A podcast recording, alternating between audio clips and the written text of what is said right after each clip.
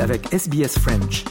Retrouvez les rubriques sur sbs.com.au slash French.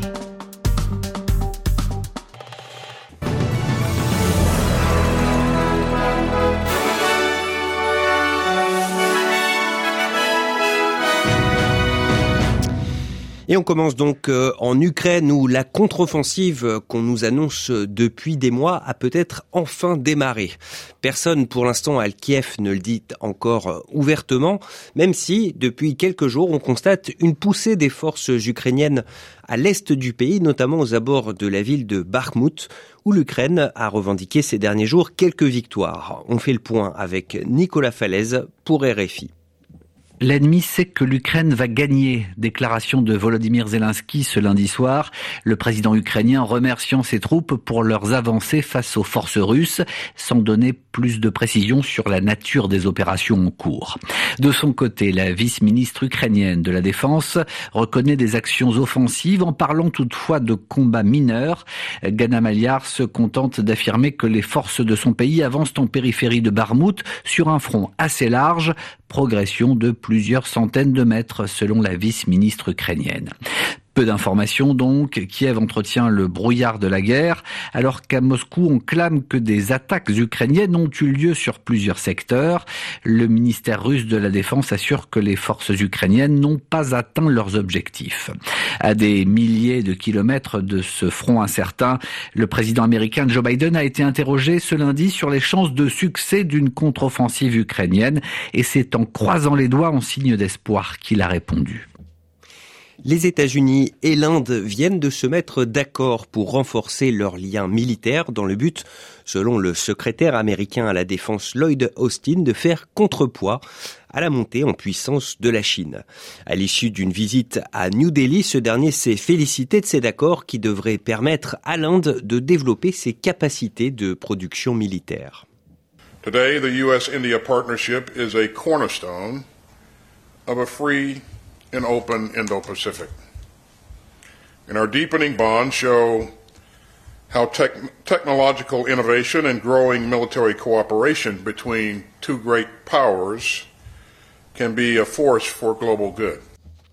Toujours concernant les États-Unis, Mike Pence, l'ancien vice-président de Donald Trump, a entamé les démarches pour se présenter à l'investiture républicaine. Son entrée dans la course à la Maison-Blanche doit être officialisée demain, mercredi, à l'occasion de son 64e anniversaire. Depuis Miami, les précisions de David Thompson pour RFI. Mike Pence doit officialiser sa candidature lors d'un meeting en Iowa ce mercredi. Situation inédite. Jamais un ex-vice-président ne s'était encore présenté contre son ancien président.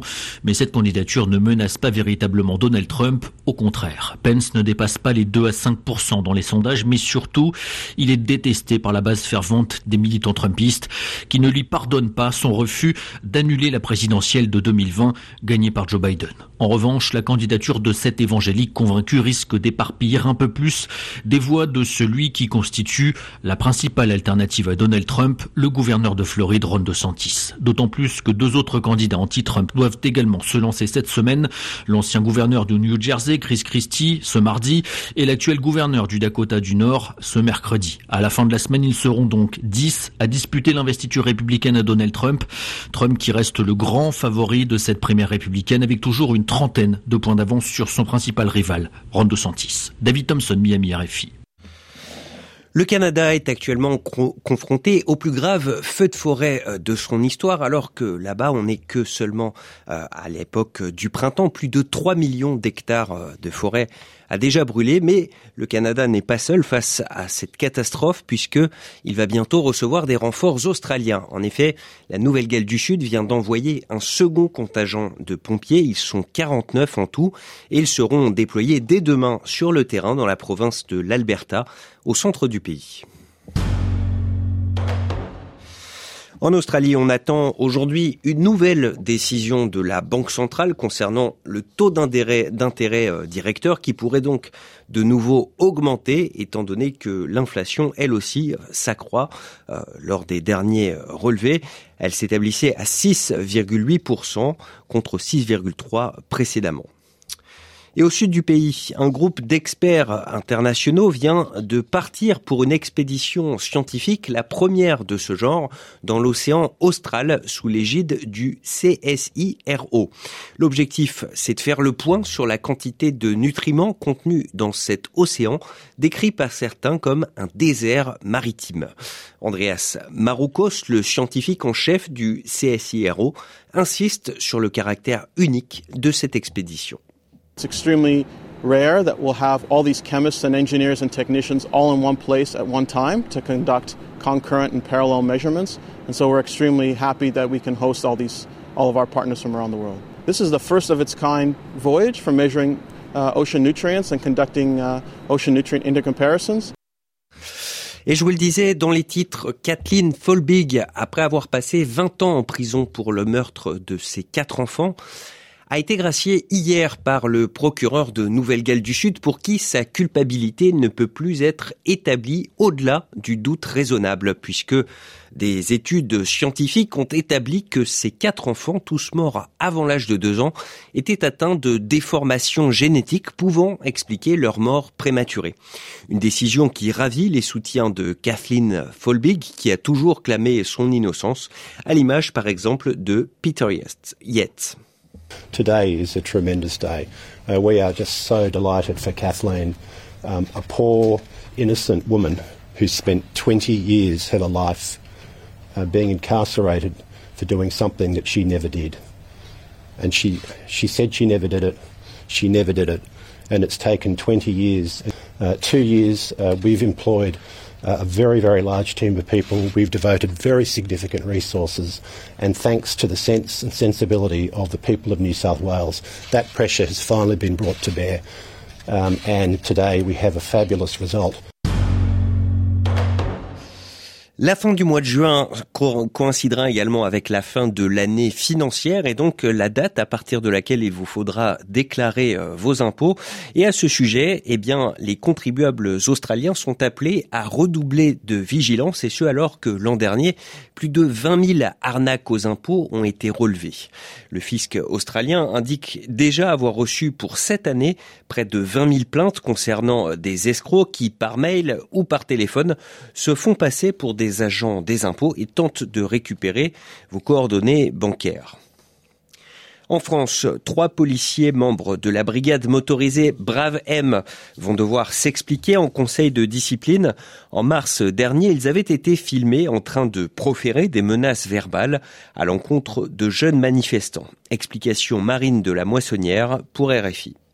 Dans un enregistrement diffusé fin mars dans la presse, on entend des membres de la Bravem menacer et humilier sept jeunes manifestants. La prochaine fois, tu monteras pas dans le car pour aller au commissariat, tu vas monter dans un autre truc qu'on appelle ambulance pour aller à l'hôpital, dit notamment l'un de ses fonctionnaires. À l'époque, le préfet de police, Laurent Nunez, et la patronne de l'IGPN, la police des polices, se disent très choqués. Le ministre de l'Intérieur, Gérald Darmanin, affirme qu'il y aura évidemment des sanctions. Les policiers eux, plaident la fatigue physique et morale pour justifier leur attitude, certains décrivant des vacations de 16 heures au cours desquelles ils ne peuvent ni manger, ni boire, ni aller aux toilettes.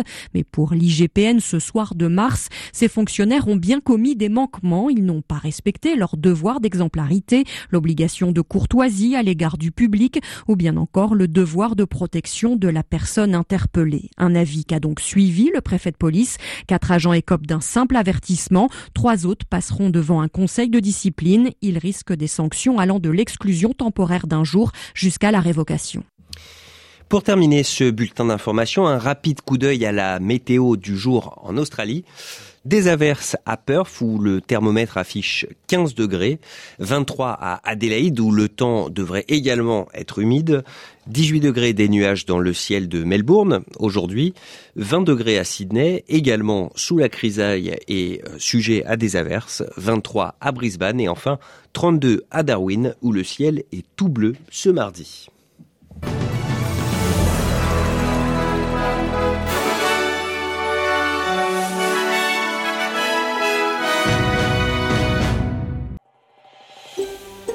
Vous voulez entendre d'autres rubriques comme celle-ci?